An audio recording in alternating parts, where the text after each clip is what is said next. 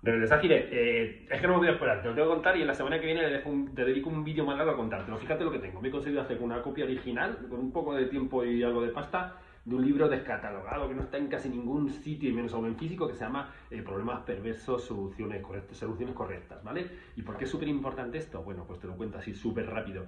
Eh, Sabéis que originariamente, según estamos metidos en Scrum, sabemos que la primera vez que aparece Scrum en el mundo de la gestión es en un artículo de dos japoneses, en el 86. De ahí nos vamos al 95, donde son los autores conocidos hoy en día, firmantes de la guía de Scrum, los que popularizan Scrum en el mundo del software. Pero siempre hubo una leyenda por ahí dando vueltas de que había algo en medio y que realmente los que los firmantes de Scrum en la guía de Scrum lo habían copiado de algún documento anterior, pero no se encontraba o se, no se sabía y tal y cual. Bueno, pues ese documento y ese libro del cual habla la leyenda, dejémoslo leyendo por ahora, leyenda por ahora es este libro de aquí. Entonces he conseguido hacerme con él, la verdad es un, un libro súper histórico, me hace mucha ilusión y déjame que te lo cuente la semana que viene. Vale,